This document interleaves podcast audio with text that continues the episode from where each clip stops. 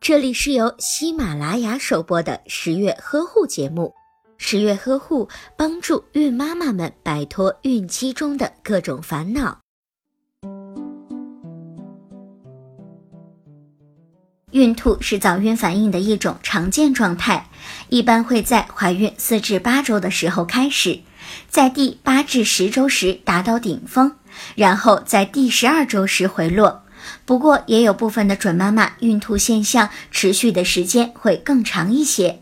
饮食、精神因素以及怀孕后体内激素的变化和黄体酮的增加，都是引发孕吐的主要原因。